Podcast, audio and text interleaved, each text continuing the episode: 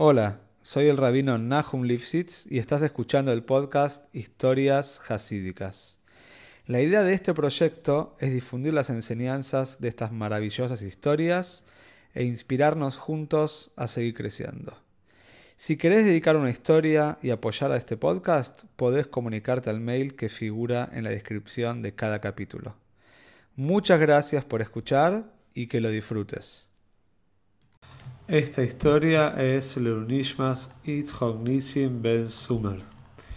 Se cuenta que una vez, hace muchos años, aproximadamente en el año 1890, estaba el famoso rabino Reb Zalman Grusman, quien fue el padre después de otro rabino también muy conocido, Rabbi Israel Grusman, y vivía en esa época en Jerusalén. Pero tenía un dilema muy grande. Por un lado, él quería, por supuesto, quedarse en Jerusalén con su familia, una ciudad tan especial, con tanta kdushe. Pero por el otro lado, realmente el hambre era muy, pero muy grande. No tenía cómo sustentar a su familia. La familia pasaba hambre de manera más literal. No tenían que comer, no tenían también un buen lugar donde dormir y realmente la situación se había tornado casi insostenible. Entonces Reb Zalman se aconsejó con su esposa, decidió que iba a viajar a Estados Unidos para encontrar un poco de parnose, para pedir algunas donaciones, para pedir un poco de ayuda, trabajar un tiempo y poder volver a su casa con fuerzas renovadas y, por supuesto, con parnose para su familia. Con mucho pesar y con mucha curiosidad de qué lo iba a deparar el futuro, Rob Grossman dejó a su familia, se despidió de ellos, fue al puerto de Yafo y se subió al barco para una travesía muy pero muy larga en el año 1890, imagínense, en un viaje muy largo hasta los Estados Unidos. La costumbre de este rap tan importante era que él se cuidaba mucho, mucho de llaves. Le gustaba mucho cuidarse del horario de empezar llaves en su tiempo, de terminar llaves en su tiempo, un poquito más, para santificar un poco que la cruce de llaves pase también a la semana. Y era muy meticuloso y cuidadoso con todas las alojes de llaves. Y él siempre decía que llaves es comparado a una reina, y si tenemos la oportunidad de estar en el palacio con una reina, con un rey, entonces no tenemos que desperdiciar ni un segundo de llaves. Y aparte también él decía que había una vez un rey que acostumbraba a dormir muy poco. Y una vez le preguntaron, estimado rey, ¿por qué dormís tan poco? El rey contestó, porque mientras que estoy despierto puedo sentir la grandeza de ser un rey. Mientras tanto, cuando duermo, no siento nada. Entonces Redamen Grusman decía lo mismo, mientras que estoy despierto en llaves, puedo sentir la y la santidad de llaves, cuando me voy a dormir no siento algo especial, es por eso que él aprovechaba cada segundo de llaves y también dormía poco porque se quedaba estudiando. Ahora, el viaje en barco no era una excepción para cuidarse y embellecer la mitzvah de llaves.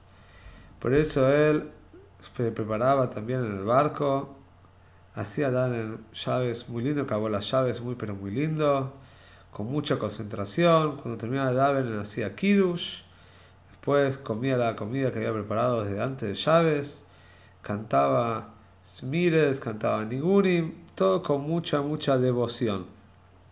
Cuando terminaba la Seude se ponía a estudiar, hasta casi cuando se hacía de mañana, dormía un poquitito y después hacía otra vez Daven con mucha concentración comía la segunda del mediodía y después también se quedaba cantando Niburim y así todo el llaves se lo pasaba entre hacer Davenen y estudiar y como la segunda, todo lleno de Kdusha.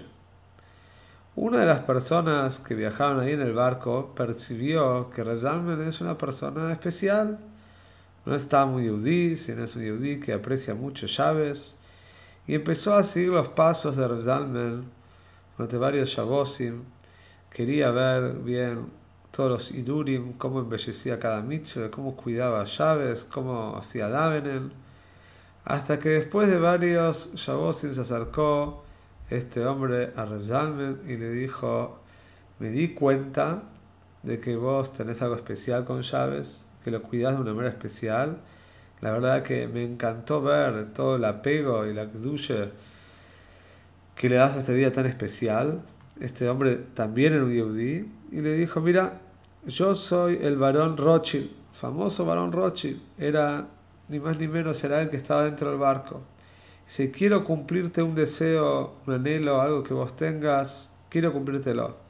Así que te doy 15 minutos para que pienses y cuando termines podés venir y contarme cómo te puedo ayudar. Por supuesto, lo primero que se le ocurrió a la Gruzman es pedirle por la parnosa de su familia, que lo ayude, y ya no iba a ser necesario todo este viaje, iba a poder llegar a Estados Unidos y volver inmediatamente para Eretz y vivir su vida tranquilo a la toire, a la boide. Pero de repente se acordó de un pedido muy especial de su hermano. El hermano vivía en un Ishub, vivía en un pueblo que quedaba cerca de Jordania y en ese momento, estamos hablando 1890, Tofreish Nun, había muchísima malaria en estos Ishubim, en estos pueblos eh, realmente todavía habitados de manera muy precaria en el Israel. La, plegaria, la, malaria estaba matando a muchas personas y el hermano Rebzan le dijo, mira, ahora que viajas a Estados Unidos quizás también puedes hacer algo por nosotros, podés conseguir dinero para inyecciones, para vacunas, para medicamentos. Por favor, si podés ayudarnos, te agradeceríamos mucho. Está, la gente se está muriendo, no era ningún chiste. De repente Repsalmen se acordó de esto, dijo, ¿qué hago? tengo mi familia, pero tengo a mi hermano que está con todos estos problemas con la malaria y hay, son Yehudim que Hasbe Shalom están en Saconas Nefosh, están en peligro de vida. No lo dudó un instante, le dijo a Van Rothschild su pedido, que por favor quiere que el varón interceda y que mande por favor ayuda a este lugar. Y así fue.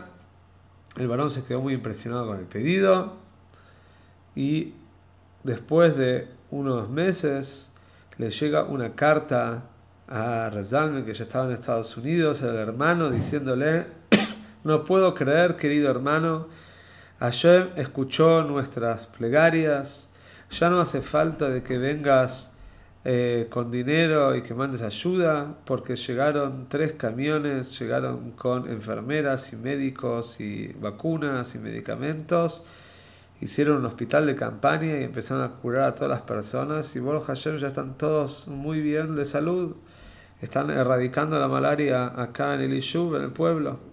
Así que Hashem nos escuchó, ya no hace falta que nos ayudes.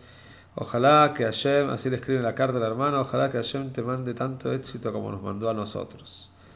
Rezalme cuando leyó la carta se puso a llorar, se quedó muy emocionado de haber cumplido una mitzvah tan grande sin que nadie sepa, como sabemos que cuando uno hace una tzedoke, una caridad, y cuando el otro no se entera, la tzedaká es todavía más alta, de un nivel más alto.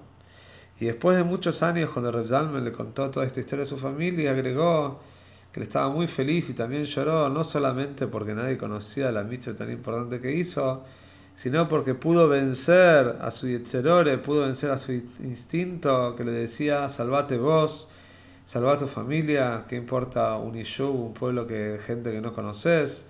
Reb Zalman pudo lograr vencer a todo ese instinto negativo y ayudar a tantos Yehudim, a Boro Hashem, a vencer la malaria. Y seguro que tenemos muchísimo para aprender de este tipo de desafíos que a veces tenemos en la vida. Podemos aprender cómo eh, tener, ganar fuerzas, ver las cosas con claridad y saber elegir.